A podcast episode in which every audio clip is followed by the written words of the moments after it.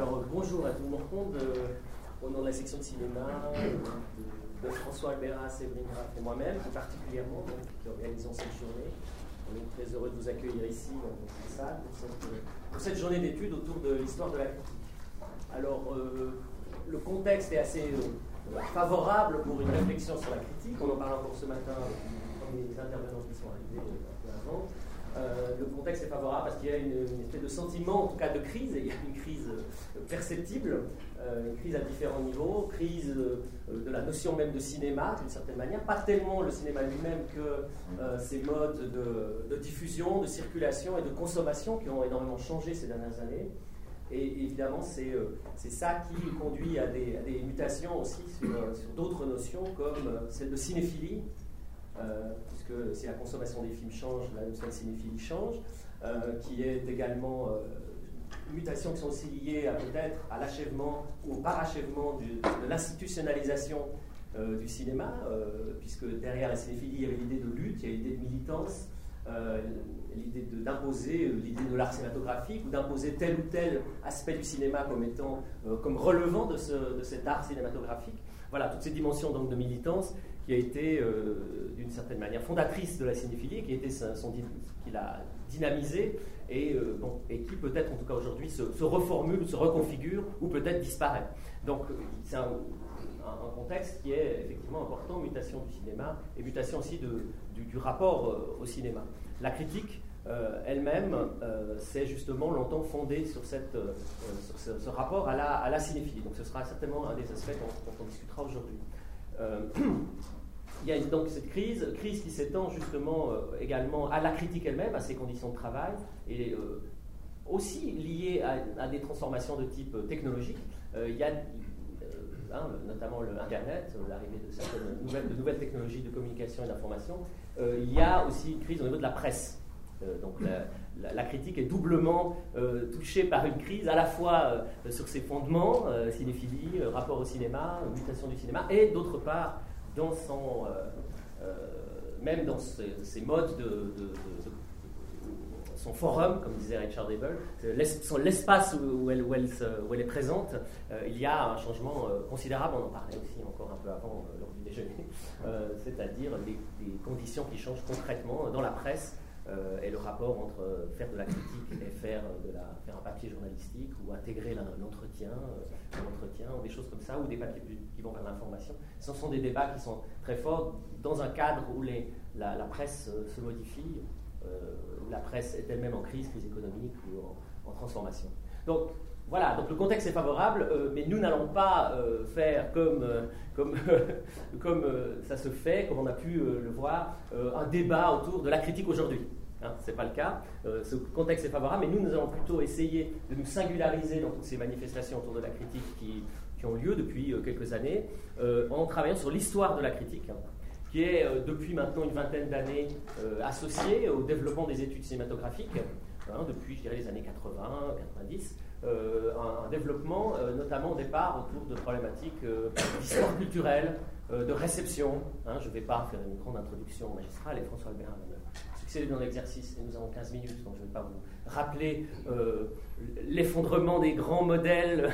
et des grands récits auxquels a succédé la micro-histoire et puis l'arrivée des études culturelles dans le champ de, des sciences humaines. Je ne vais pas vous raconter tout ça, mais ça a participé, disons, d'un contexte qui est aussi celui de l'émergence des études cinématographiques au niveau universitaire. Et la réception a été un des champs euh, très importants euh, d'études euh, ces 20, 20, 25 dernières années. Et euh, donc en Allemagne, par exemple, et la critique, dans le cadre de la réception, étudier la critique a été un des, aspects importants de, ces, recherches. En Allemagne, Helmut Diederich, par exemple, a publié une, étude à la fin des années 80 sur les, débuts de la, critique en Allemagne. Euh, en Italie, ces dernières années encore, Martinelli, euh, je ne sais plus, Vittorio, Vittorio Martinelli a publié une série d'ouvrages sur la, réception des films en, Italie dans les années 20, 30. Euh, et en France, qui va être le sujet, l'objet sur lequel on va se pencher journée, en France, vous avez depuis les années 80 une série de, rééditions de, recueils de textes critiques. Il y a eu ceux de, Luc, il y a eu ceux de Canudo au milieu des années euh, 90 euh, et, il y a eu toute une série également d'études qui ont, paru depuis ces années-là. il y a eu par exemple le, travail de Christophe Gauthier, qui a travaillé sur la notion de cinéphilie et qui a essayé de l'historiciser, et notamment dans le cadre des, dans la période plus particulièrement des années 20. il y a eu le, sur une période plus récente, le livre d'Antoine Debec sur l'histoire des cahiers du cinéma. Euh, il y a eu ensuite des recherches euh, sur les tout débuts euh, de la, de, la, de la, critique en France avec Pascal Manuel E, qui est d'ailleurs présent aujourd'hui aussi, comme Antoine Debec, c'est au passage, et qui, Pascal Manuel E, qui a travaillé sur, un des, sur les débuts de la critique, et ce sera d'ailleurs la première communication de la journée, autour d'Émile Vuillermoz et ainsi de suite. Euh, vous avez eu euh, François Albert avait publié aussi un article important sur la notion de critique. La, y a-t-il quels sont les débuts de la critique et quel est l'objet de la critique dans ces, dans ces premières formulations euh, historiques. Hein. Donc, toute une série de, de, de, recherches qui, qui, à un moment donné, se sont articulées avec la, recherche académique et scientifique, mais qui aussi,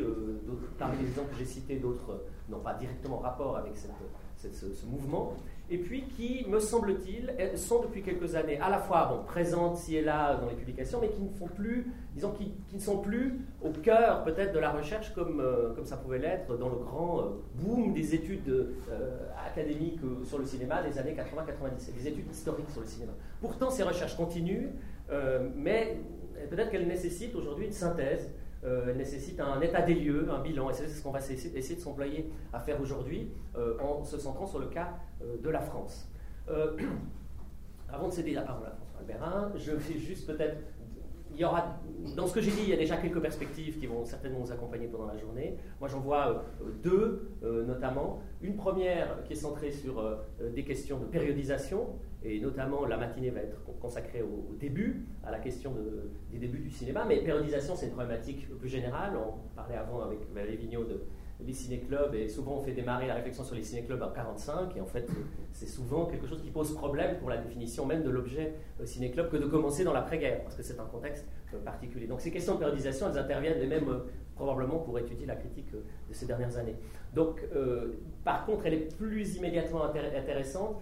pour ces questions de périodisation par rapport à la définition de l'objet critique. C'est-à-dire pour définir notamment les débuts de la critique, il faut pouvoir savoir ce qu'est la critique. Et évidemment, c'était tout le propos de l'article de François Albera sur l'objet de la critique dans les années 10. C'était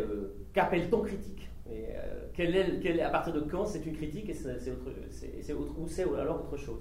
Un texte de, de, la presse corporative, un texte d'information, un texte promotionnel. Et donc, euh, cette question de définition d'objet, je pense c'est une des problématiques qui va nous accompagner pendant la journée. Euh, qu'appelle-t-on critique? Et euh, surtout, quelle est la frontière entre la critique ou dans une critique ou dans le travail d'un critique, ce qui ressort de la critique, et la frontière qu'il y a entre critique et discours promotionnel, mais aussi, autre aspect qui va certainement surgir pendant la journée, la différence entre critique et discours théorique. Avec un André Bazin, par exemple, la question se pose. Ou entre discours, entre critique et histoire du cinéma, puisqu'on sait très bien que l'histoire du cinéma et la théorie du cinéma ont été euh, fondées, euh, ont été pendant longtemps. Alors, dans un cadre où il y avait peu d'institutions ou pas d'institutions euh, pour, pour, accueillir ce type de, réflexion, et eh bien l'histoire et la théorie du cinéma se sont fondées sur la critique et sur des catégories propres à la critique,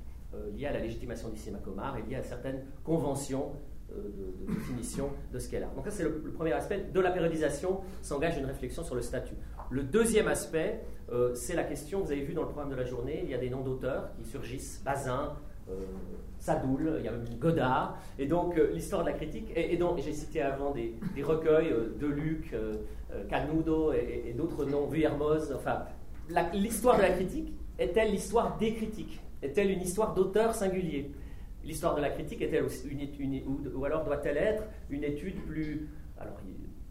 traversante, comme ça, des, modes de discours qui traversent la critique, mais aussi des positionnements sociaux. Euh, la critique est un champ où s'expriment des discours, euh, mais aussi un, champ dans lequel des, euh, auteurs prennent position, et donc des problématiques d'ordre liées soit à l'histoire esthétique ou l'histoire des, discours sur le cinéma d'un côté, ou carrément à une histoire sociologique du cinéma, jouxte des, approches plus directement centrées sur des auteurs. Et, d'ailleurs, l'une n'empêche pas l'autre, puisqu'on peut très bien aborder un auteur singulier en l'inscrivant dans, son, dans, le, dans, les idées de son époque ou dans le champ culturel de son temps. Voilà deux des perspectives possibles pour cette journée, et je laisse François Albérin développer, certainement corriger la plupart des erreurs ou des imprécisions que j'aurais formulées. Non, non, tout, tout a été dit ou à peu près. Euh, je voulais juste rappeler euh, en quoi cette journée s'inscrit quand même dans une, sinon une longue période, en tout cas dans l'histoire de cette section euh, de cinéma qui est née en 1990 ici à l'Université de Lausanne, puisqu'on a eu cette préoccupation d'emblée de, s'approprier ce domaine-là, le discours critique. Alors évidemment, ça s'inscrivait dans un, dans un courant moins français d'ailleurs qu'effectivement anglo-saxon allemand et italien. Euh, disons en France, euh, sous, un aspect sur lequel j'en reviendrai un peu, mais par rapport auquel on a dû prendre une certaine distance, je dirais. Pourquoi s'intéresser au discours sur la critique Parce que d'abord, il fait partie des discours ou des formations discursives qui définissent le champ du cinéma, enfin qui en définissent les frontières, euh, notamment. Donc, on s'est intéressé à, ce titre ce qui a impliqué peut-être, par rapport à ce qu'a dit euh, Laurent tout à l'heure, de se distancer du rapport à des individus, c'est-à-dire de, saisir ces discours critiques dans un ensemble plus vaste que celui de l'individu génial, euh, du penseur solitaire, qui était un petit peu la, tendance de ces rééditions dont il était fait état, c'est-à-dire Deluc, Canudo, comme des pics, euh, sinon de la Mirandole, en tout cas se détachant d'un paysage qui restait dans, qui restait dans l'indistinction. Or, il s'agit, c'est agi plutôt dans, notre optique de remettre ça dans un champ ou dans un sous-champ, celui de la critique, et puis peut-être celui de la presse, et puis peut-être plus largement encore, car la plupart du temps, quand on regarde ce que fait un critique, on, constate qu'il n'est jamais que critique. Euh, il a d'autres pratiques euh, lié au cinéma, ou lié à d'autres choses que le cinéma, mais en général lié au cinéma, euh, il est dans l'industrie du cinéma, comme souvent les, premiers, entre guillemets, critiques de cinéma, qui sont liés aux maisons de distribution ou aux maisons de production, donc ils font la promotion de, des films à vendre. Et, et, ceci va se continuer, puisque bien souvent les critiques ultérieures vont travailler comme attachés de presse, on peut dire, euh, voilà, euh, Claude Chabrol euh, ou Bertrand Tavernier ont été attachés de presse de maisons de distribution américaines ou, autres. Donc ils ont, ils ont fabriqué du discours promotionnel tout en étant par ailleurs des gens qui faisaient de la critique. Bon, donc ça, c'est des choses à, prendre en compte. Et au-delà de, ces liens relativement proches, mais qui sont évidemment problématiques pour, pour, pour, pour l'exercice critique, on, on, constate aussi que les critiques participent aux commissions de censure, bien souvent, euh, ou bien euh, d'autres euh, qui sont dans le champ du cinéma et qui sont souvent prescriptives, n'est-ce pas, qui sont dans des, dans des, dans des démarches qui, instaurent, qui instaurent des goûts, qui instaurent des systèmes de valeurs, qui instaurent un patrimoine, enfin, etc., etc., ou bien liés à des salles de cinéma, ou liés à des, à des archives, ou liés à des lieux d'enseignement ou de, ou de formation. L'IDEC, par exemple, après la guerre, euh, Sadoul est à l'IDEC, Mitri enseigne à l'IDEC. tous ces investissements euh, polyvalents doivent être pris en compte et, il serait euh, appauvrissant pour l'approche de ces individus, justement, de les, ramener sur leur sol exercice critique. Bon, alors on a développer un peu cela aussi par rapport à, à euh, où nous sommes, qui n'est pas la France, mais qui est une sorte de province euh, quand même fort liée à la France, puisque c'est la langue française. Ne rentrons pas dans le débat sur l'identité française qui secoue l'hexagone actuellement, mais on s'est appliqué donc à se demander ce qu'il en était ici, en Suisse française, en Suisse romande, de la naissance d'un discours critique et de la constitution de ce champ cinématographique. Bon, euh, pour les étrangers ici, ou pour les Français plutôt, euh, il faut savoir que, que, la Suisse romande était un des lieux euh, les plus. Où, il y avait la fréquentation la plus élevée euh, en Europe, sinon dans le monde, où le nombre de salles était le plus élevé, et où donc il y a eu une activité de réflexion et et de souvent relayant les discours se passent ailleurs, bien entendu, mais en tout cas, il y a donc une particularité suisse romande qui est en train de s'effriter, voire de disparaître aujourd'hui sous le coup de la transformation du, système de, visionnement des films, bien sûr, mais en fait qui a, qui a perduré jusque dans les années peut-être 60, dirons-nous, 70. Donc on s'est appliqué à cela et il y a eu des recherches auxquelles justement Laurent Guido, alors étudiant, Pierre-Emmanuel Jacques, alors étudiant, ont participé comme chercheurs euh, pour euh, euh, dépouiller, mettre à jour des, la, réalité de, ce discours critique dans, la presse romande. Et donc ça, c'est un travail qui n'est d'ailleurs toujours pas achevé, mais qui, a, duré sur plusieurs années et qui, sous-tend euh, un, des types de, travaux que, nous avons conduits ici. L'autre, ça a été aussi très concret, de recueillir des fonds